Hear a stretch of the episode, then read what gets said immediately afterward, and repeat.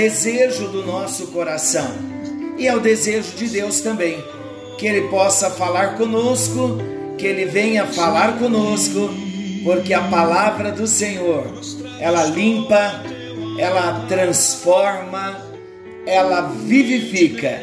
Graça e paz. Está chegando até você mais um encontro com Deus. Eu sou o pastor Paulo Rogério, da Igreja Missionária no Vale do Sol, em São José dos Campos. É um prazer. Olha aí. Fala, Senhor. Fala. Fala que o teu servo ouve. Graças a Deus. Vamos estudar a palavra de Deus? Nós estamos falando das parábolas de Jesus e estamos já em dois encontros falando, dando um enfoque na parábola do juiz Inico e da viúva. Nós destacamos aqui nos dois encontros o que Jesus queria dizer, apresentando o juiz Inico e a viúva. E hoje nós vamos iniciar o nosso encontro trazendo um, um subsídio rápido, exegético da parábola do juiz e da viúva, e nós vamos enfocar um pouquinho a bondade do nosso Deus e a oração perseverante, a oração persistente. Claro que nesta parábola, Jesus não está ensinando que Deus é como um juiz injusto, de modo algum. A parábola ela é dita num estilo quanto mais. Se um homem iníquo finalmente responde os clamores de uma viúva, quanto mais um Deus justo, que é o nosso Deus, não ouvirá as nossas orações, não ouvirá as orações dos seus filhos. E a parábola também, ela fala sobre uma situação da vida real. Como assim, pastor? Eu vou explicar. O juiz da parábola, ele não tem reverência a Deus ou respeito pelos direitos das pessoas. Uma viúva pobre é envolvida num processo na mesma cidade e ela pleiteia então com o juiz insensível para decidir em favor dela contra um adversário. Está no versículo 3. Por um longo tempo, ele não faz absolutamente nada. Ele ignora os clamores por justiça. Agora, como outras viúvas naquela sociedade, ela é impotente e entre a mais vulnerável das pessoas, ela é dependente dos outros para cuidar dela. E então nós vimos na parábola que ela foi atendida pela importunação. E já falamos bastante que somos atendidos pela nossa perseverança, mas Deus não se sente importunado, porque o nosso Deus não é como o juiz iníquo, muito pelo contrário, ele tem prazer em responder às nossas orações e não só isso, mas o nosso juiz, ele é nosso Deus, ele é nosso Pai, ele é o nosso proprietário, ele é o nosso amo, é o nosso Senhor, é o dono das nossas vidas. Então ele tem prazer em nos ouvir, em nos responder, em nos abençoar. E o que eu vejo de mais interessante é o prazer que Deus tem em se relacionar conosco em se manifestar, em partilhar conosco aquilo que Ele mesmo é. Glória a Deus por isso. Então, olhando aqui na parábola do juiz iníquo e a insistência, a perseverança da viúva, nós vamos destacar um pouquinho o caso e a perseverança. Vamos falar um pouquinho sobre isso? A mulher, ela tinha uma causa que deveria ser apresentada a um tribunal da cidade ou a um juiz que resolvesse exclusivamente a questão por via administrativa, como é os critérios de hoje. Talvez aqui se tratasse de pendências judiciárias ou mesmo até dívidas deixadas pelo marido de hipotecas sobre a herança patrimonial. Lembra que nós falamos sobre isso no primeiro encontro? Então, apesar de o caso poder enquadrar-se nos inúmeros existentes à época, quando uma mulher tinha que defender os seus direitos contra as maldades de um adversário poderoso, que sendo mais importante e influente, está seguro e tranquilo, ela toma então uma decisão inédita, pois ela não escolhe advogados. Prestou atenção nisso?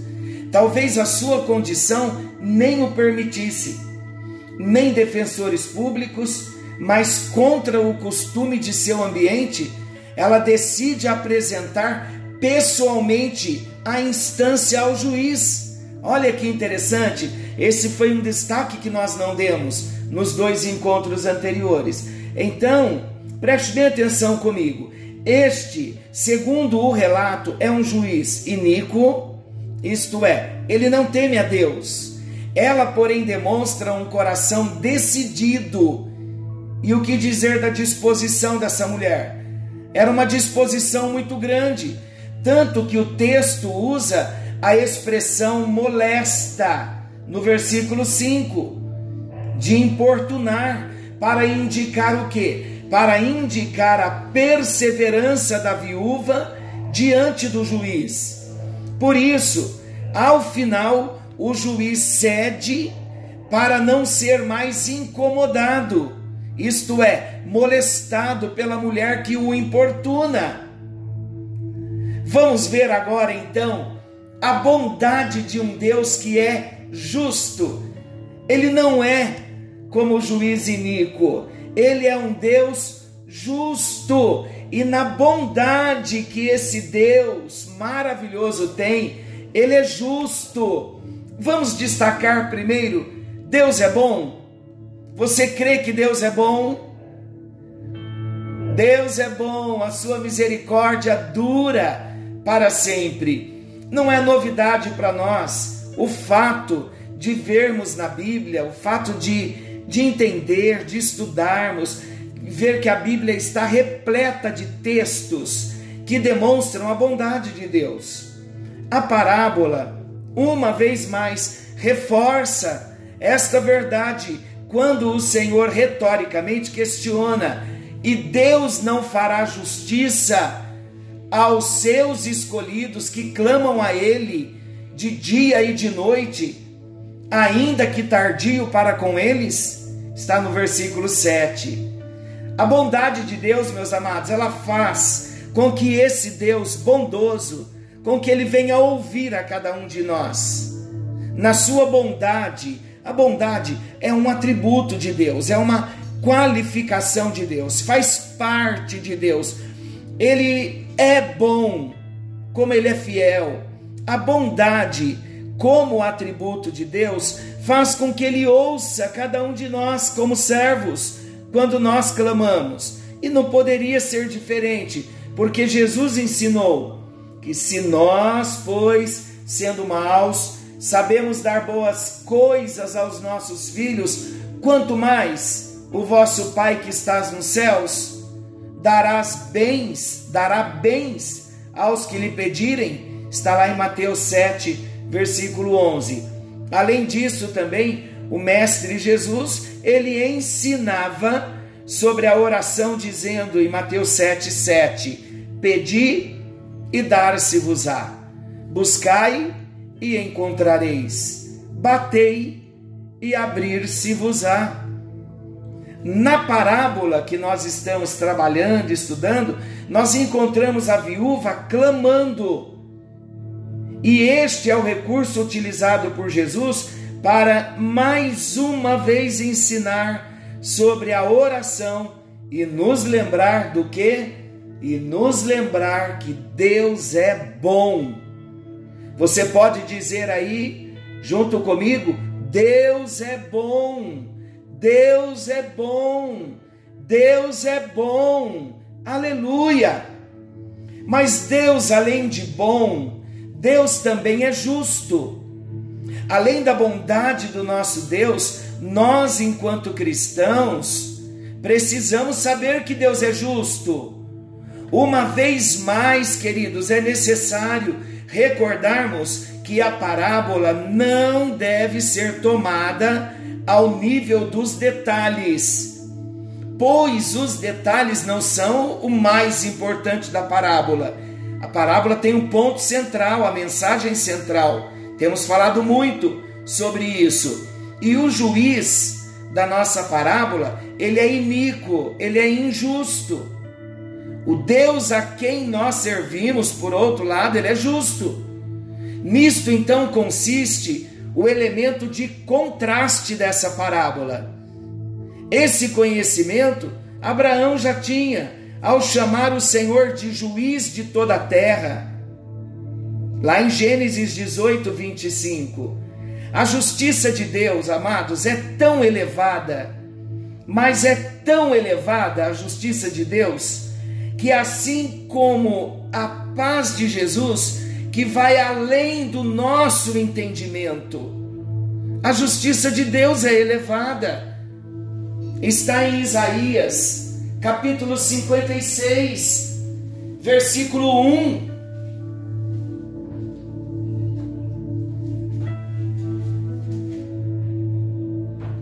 Isaías 56, versículo 1. Podemos fazer a leitura? Diz assim: Assim diz o Senhor: mantende o juízo e fazei justiça, porque a minha, a minha salvação está prestes a vir e a minha justiça prestes a manifestar-se.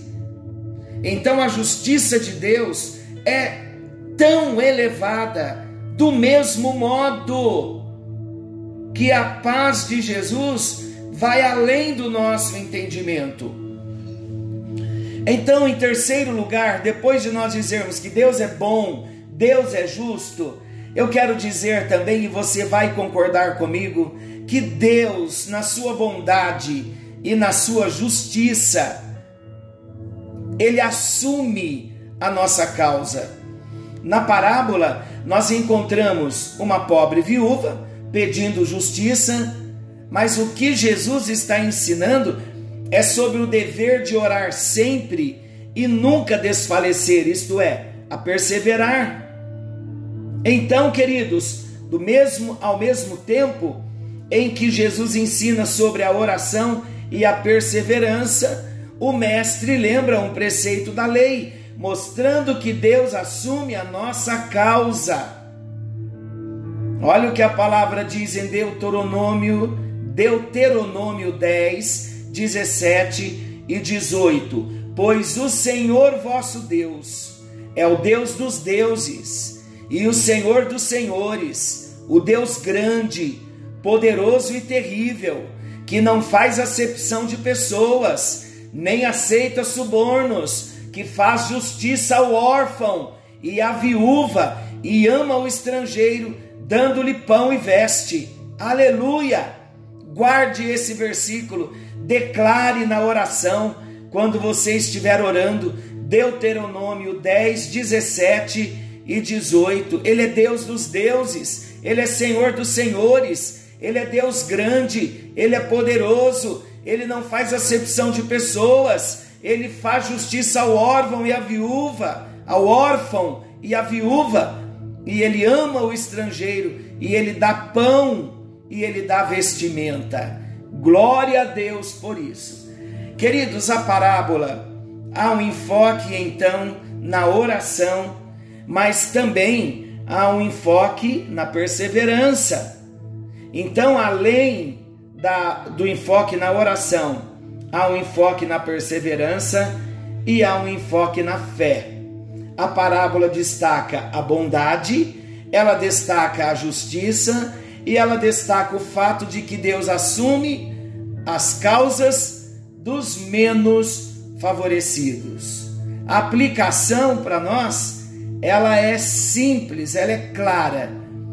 Uma viúva pode obter justiça de um juiz que não teme a Deus e não tem nenhuma consideração pelos seus semelhantes, simplesmente pela sua vinda contínua, sua importunação. Quanto mais deveria um cristão ter fé e crer que um Deus justo, bom e amoroso responderá às suas orações?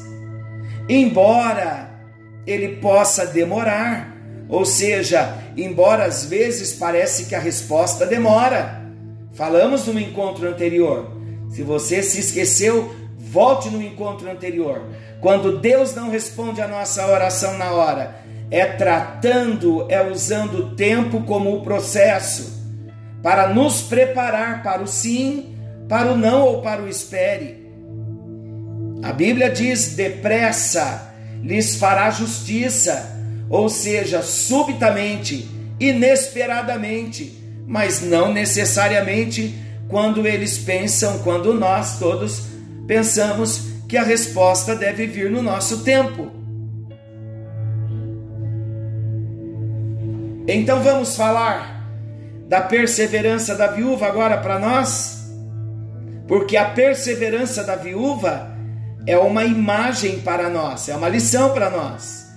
A oração, até que o nosso Senhor Jesus retorne, nós, infelizmente, viveremos em constante luta contra o pecado.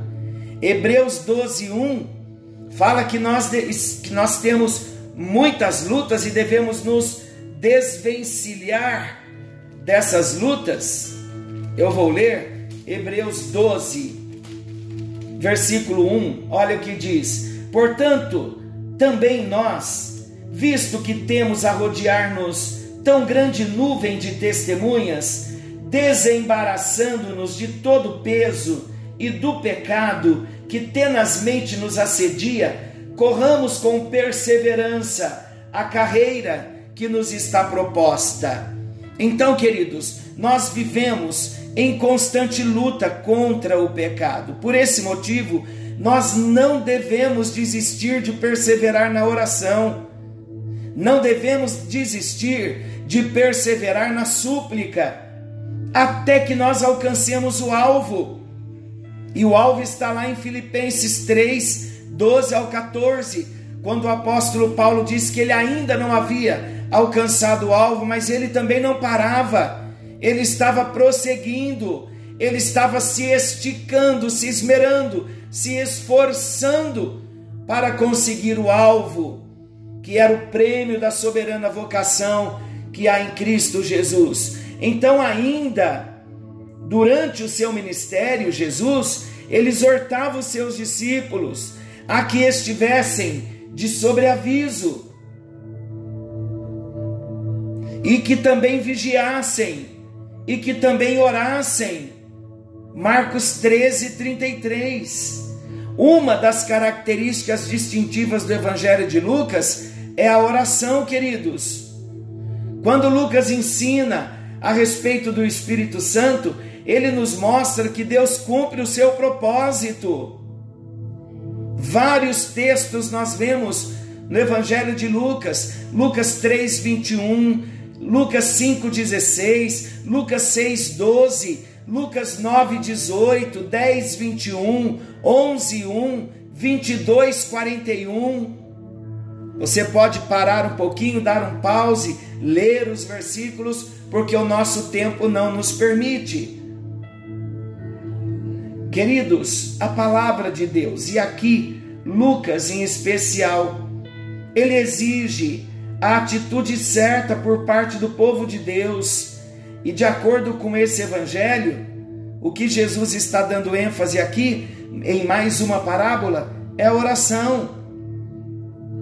Nós vemos Jesus orando antes de cada grande crise da sua vida. Jesus chegando a orar pelos seus agressores. Em Lucas 23, 34. Por ser, por Jesus, claro, estou falando de Jesus. Por Jesus ser um homem de oração, então ele exortou seus discípulos a fazerem o mesmo. Lucas 11, 2, 22, 40. É importante nós lembrarmos, queridos, que Jesus advertiu a cada filho, a cada discípulo, a cada cristão, que devemos estar orando. Como devemos orar? Com perseverança. Além de orar, é necessário compreender que a oração deve vir acompanhada de perseverança. A exortação à oração persistente está estreitamente ligada à expectativa da volta do Senhor. Então, até que ele venha, nós precisamos perseverar na oração, para que quando ele chegar, lembrando do contexto do capítulo 17, que é o capítulo anterior, que nos traz uma exortação bastante clara a respeito do tipo de oração e do perigo do esmorecimento na prática de orar, para nos mantermos firmes até que o Senhor venha. Então Deus quer ser buscado de forma incessante e persistente, porque a perseverança levará em conta o tempo de espera como um meio para aclarar e purificar a nossa vida no aprendizado das coisas de Deus. É o processo, é o tratamento enquanto perseveramos, enquanto esperamos.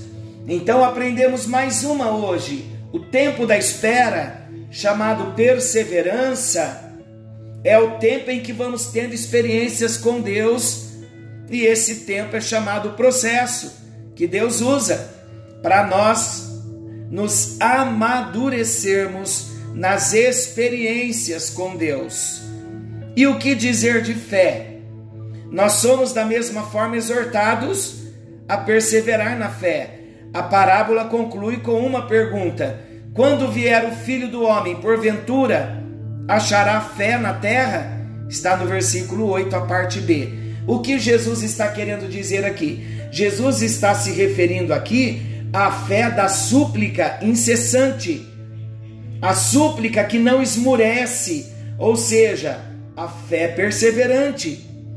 A própria interrogação traz uma conexão direta com a parábola. Por quê? Porque ela questiona se o Filho de Deus, Jesus, irá encontrar uma fé persistente, como a fé da viúva.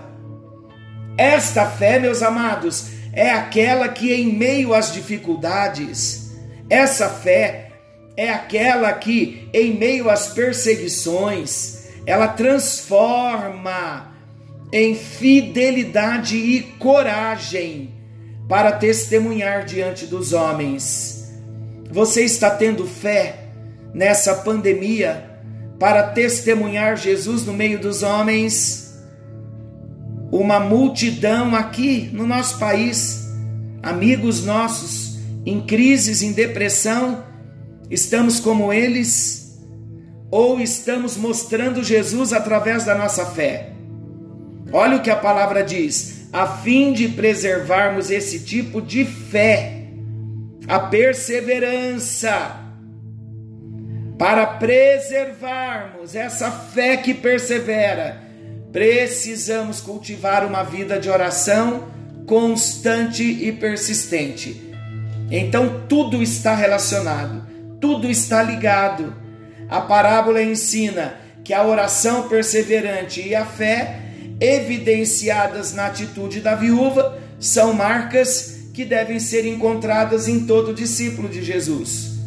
Eu pergunto: você está perseverando, orando, com fé, na mesma atitude da viúva? Se somos discípulos, precisamos trazer essas evidências. Amém por isso? Você pode dizer obrigado, Jesus, porque estou compreendendo o propósito. E eu quero fechar nesse momento, ainda falando, nós nunca mais vamos esquecer essa parábola do juiz Inico, porque eu quero fechar com lições importantes para mim e para você, e nós já vamos orar. A primeira lição que essa parábola nos ensina, acabei de dizer, devemos orar de que forma?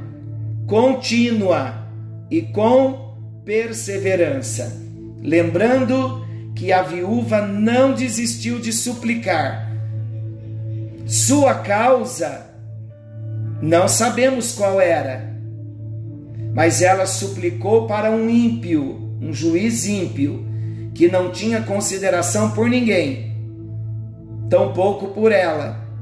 Nós não. Olha a lição. Nós temos um juiz santo e justo. Por isso não temos motivos para desanimar. Não podemos desanimar.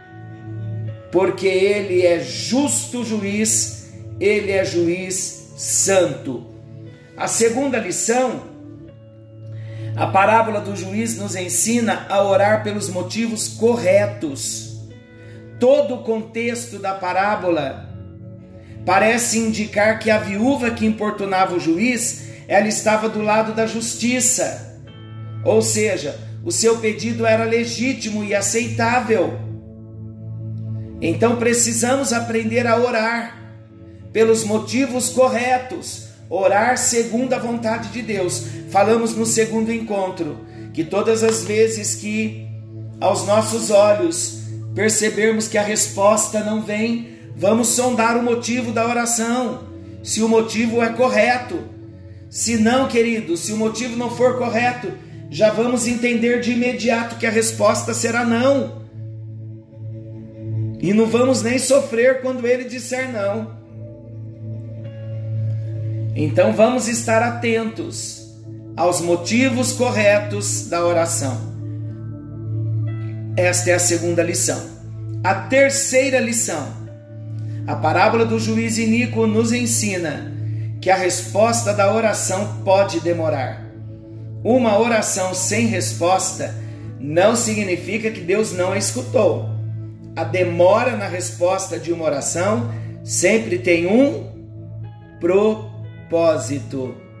E se você está orando por motivos certos, não com propósitos egoístas, mas visando o bem do reino de Deus, e ainda não foi respondido, então talvez o Senhor esteja lhe ensinando algumas lições necessárias.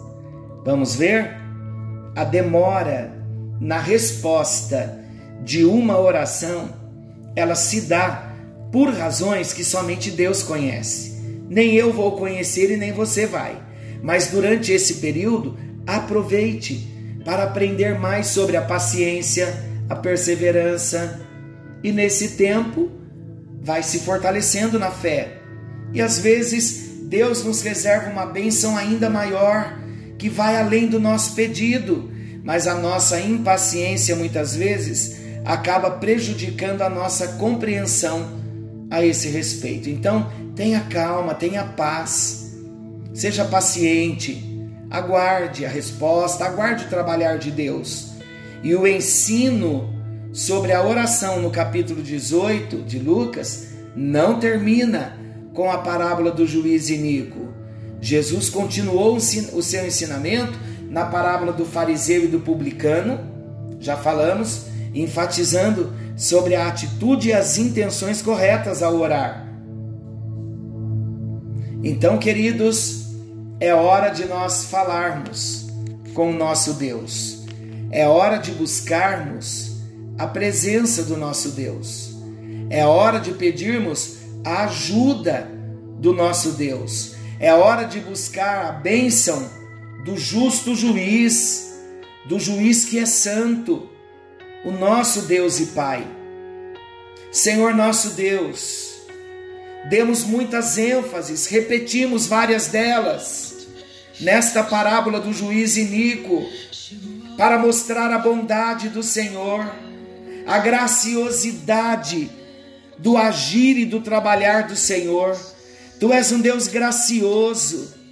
O Senhor não é um juiz iníquo. O Senhor é reto juiz, é santo, é poderoso, é maravilhoso e nós somos teus filhos.